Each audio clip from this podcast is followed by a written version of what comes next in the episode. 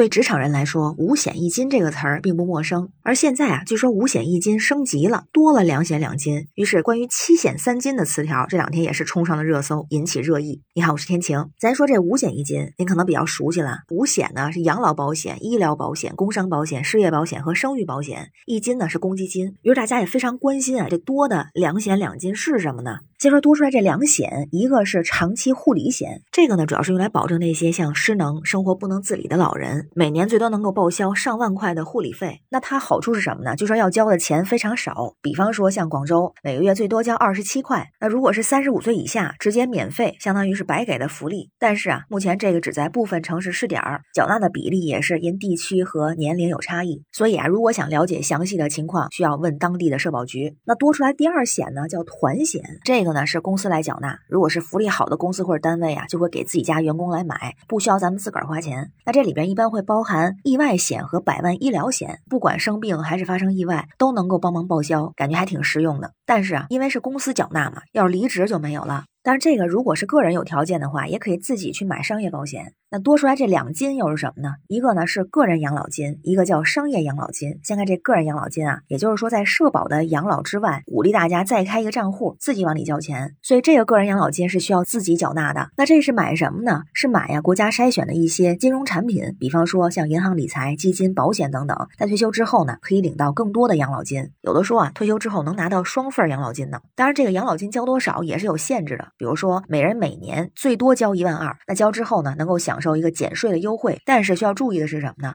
这个人养老金只有在退休、出国定居这种特殊的情况才能领，而且这笔钱是不保本的。在网上也看到一个建议啊，就是说，如果是月薪五千之内，不用交个税，那买了也不能抵税，领钱的时候还得倒扣百分之三的税，不建议买。如果是月薪五到八千的，个税是百分之三，取钱是要扣百分之三税，基本也没什么用。如果是月薪八千以上的，能享受到一些优惠，那咱就按需选择。那最后一个增加的一金呢，就是商业养老金。这个是说呢，在年轻的时候投一笔钱进到商业养老金的账户，这个期间呢，最高会按百分之四的复利来增值。到退休的时候可以按月或者是按年领钱。要这么说，就是活多久就能领多久呗。那提到的这个近百分之四的这个复利的收益呢，是写进合同的，有法律保护，安全稳定，不会因为行情变差而下降。网上有人分析啊，说这个还是挺合适的，因为他退休领钱不受国家政策影响，即便以后真的是六十五岁退休了，也可以选择五十五岁或者是五十岁开始领钱，能实现提前退休，这样每月能领上几千块，加上社保退休金，有人就说啊，这就能实现小康式养老；也有人说啊，这就可以躺平了。觉得七险三金这个说法不是第一次听到，但是最近一段时间呢，讨论的比较多。那网友们的反应也是不太一样，有人就说了，有了这七险三金，那就真的是可以躺平了，未来的生活有了保障，现在呢也不用那么累了。当然有人回复啊，说如果你要是有娃的话，你还是躺不平；没娃的话，你就看情况吧。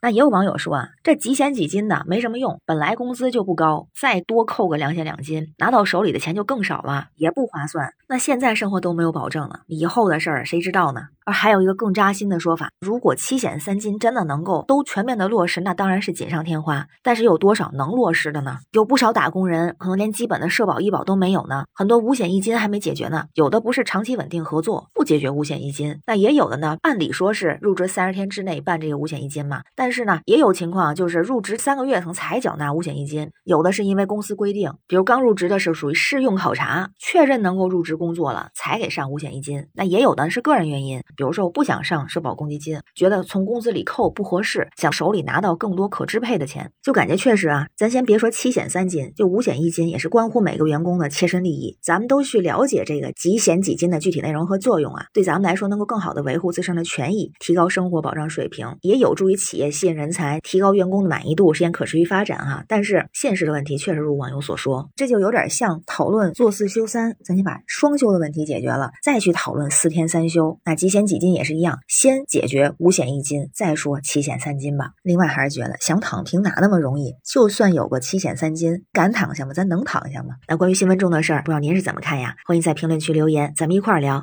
我是天晴，这里是雨过天晴，欢迎关注主播天晴。感谢您的订阅、点赞、留言和分享，感谢鱼票支持，也欢迎加入天晴的听友群。绿色软件汉语拼天晴下划线零二幺四。生活不易，每天努力，一起加油，拜拜。